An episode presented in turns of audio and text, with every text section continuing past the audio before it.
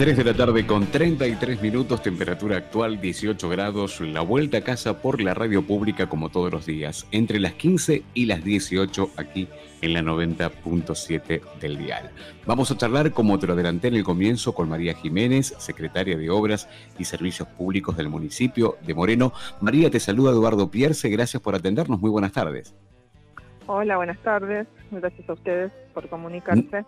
No, por favor, vos sabés que hace unos días María intentaba explicarle a los oyentes lo importante es para Moreno que tenga su propia asfaltera en medio de los reclamos que la gente hace por el estado de las calles. Contanos un poquito, en principio, algún dato técnico de qué se trata, cuál es el, servicio que prestaría esta máquina y después vamos directamente a lo, a, lo productivo. Eh, ¿Cómo es la máquina? ¿Cómo es una asfaltera?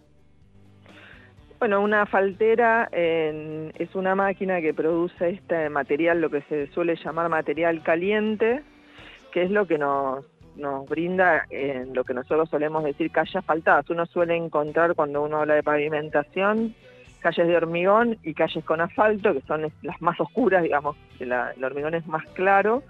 Bueno, lo que estamos obteniendo ahora a través de una gestión en nación de la de nuestra intendenta María Fernández, es con un, subsidio que recibió, pudimos comprar esta faltera, que es una gran máquina que se instaló en el Parque Industrial Municipal 2, em, para, bueno, justamente producir material asfáltico.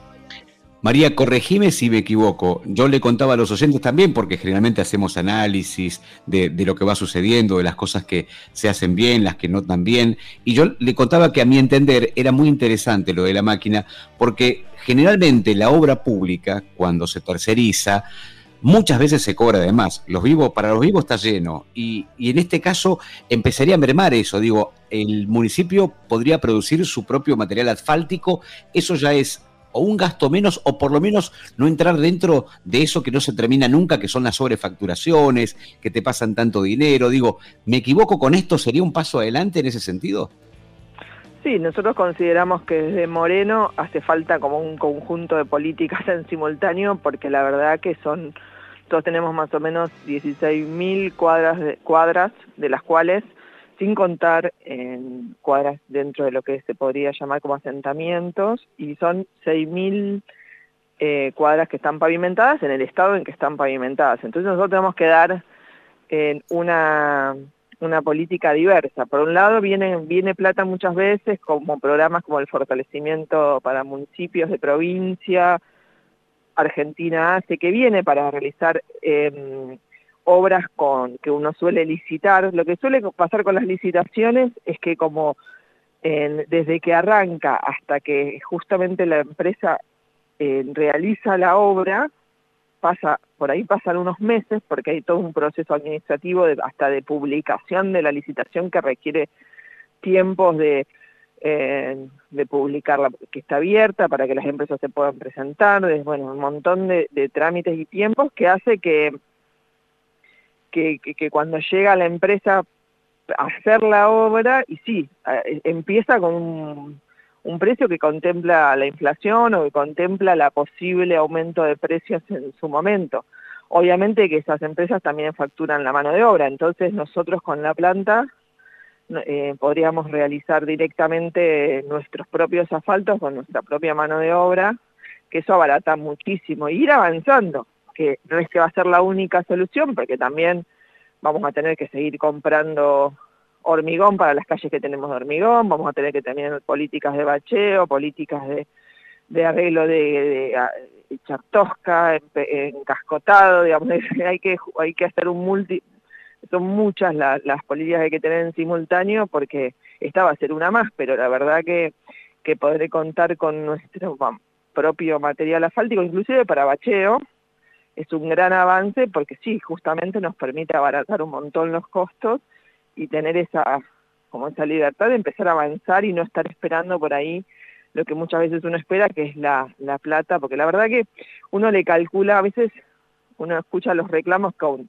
con todo, es, muy justo el reclamo porque cuando uno vive todos los días y no puede salir de su casa, y yo, en ese sentido es así, y los vecinos y vecinas tienen razón, pero son, se calcula más o menos entre 3 y 4 millones de pesos por cuadra.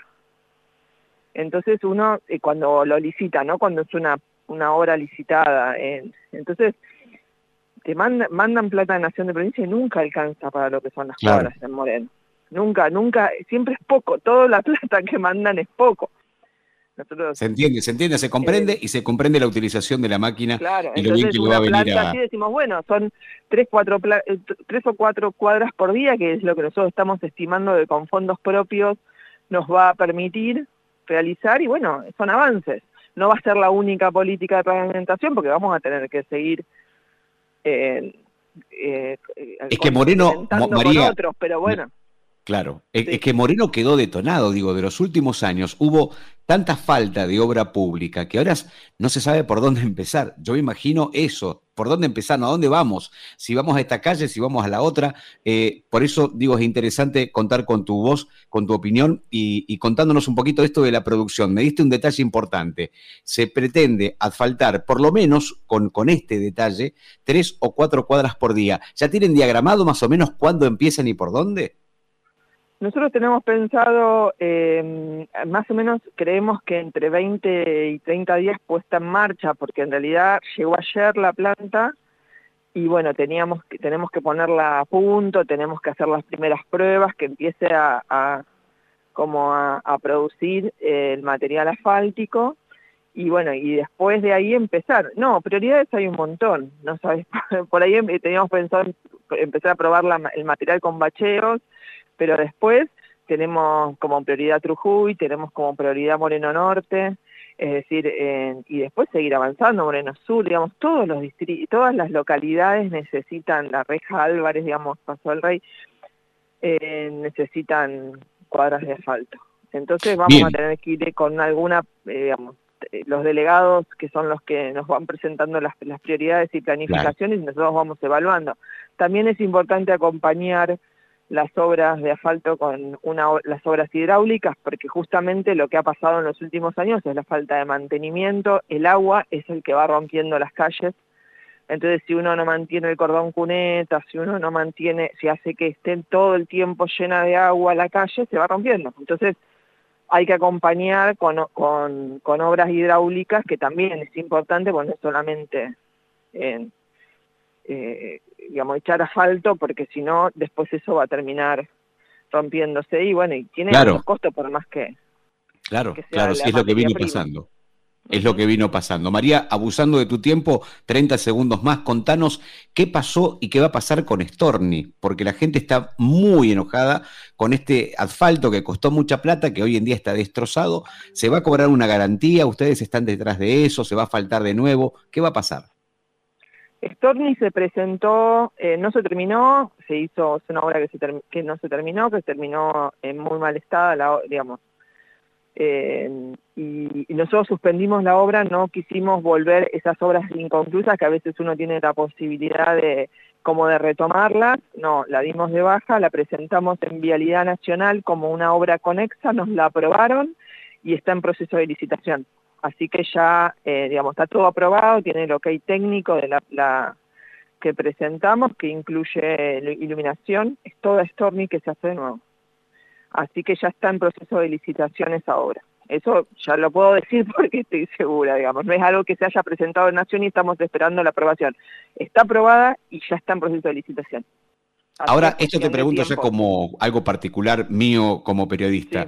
Eh, ¿Y qué pasa con eso? Porque uno licita una obra, viene la empresa, la hace mal, como pasó. Digo, ¿y nadie paga nada? Esto queda así inconcluso, porque ahora ustedes presentaron esto en Nación, se aprueba, lo van a hacer, pero ¿y eso que quedó así, que hicieron mal? Lo que eh, se hace es, se le, se le retiene parte de la plata que se le, es decir, eh, a la empresa se le debía, si la hubiese terminado hubiese cobrado más, eso que hubiese cobrado más no lo cobra, obviamente, creo que hay parte, yo el detalle fino de lo que, lo que hay que retenerle no lo tengo, lo tiene más economía, eh, no se, se le retiene las garantías, se le retiene todo lo que, lo que se les tiene que retener por no haber concluido con la obra, y yo lo que eh, también lo estoy hablando con gobierno, que es las empresas que no cumplen, digamos, que de alguna forma no puedan volver a presentarse en Moreno como un punto en los pliegos, porque no, es, no tiene que ser nada más, eh, que una empresa pase, eh, digamos, la menor cantidad de dinero en una obra, sino que también los antecedentes que tiene el distrito, porque no puede ser que una, una empresa que no haya concluido eh, después pueda, porque pasa menos valor en la claro, seguir ganando, seguir ganando obras, no es justo. Claro, tal cual. Bueno, María, muchísimas gracias por habernos atendido. Será hasta la próxima. Bueno, muchas gracias a ustedes por, por comunicarse y por poder transmitir todo esto que estamos haciendo.